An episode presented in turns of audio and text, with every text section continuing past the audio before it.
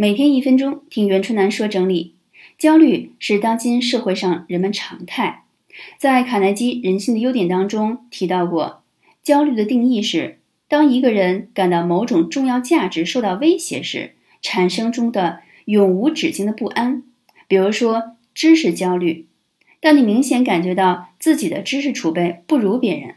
当别人在每天读书，自己没有做到时，就会产生一种未来有可能被竞争残酷的淘汰掉的危机感。焦虑会导致事业失败，焦虑是健康的大敌，会导致三种疾病：胃溃疡、高血压、心脏病，可能还会引发容貌变老，表情一直很忧郁，总是咬紧牙关，会产生皱纹、愁眉苦脸等等，这些都是容貌最大的克星。还有，通常我们听到的风湿病、感冒、甲状腺、糖尿病、关节炎，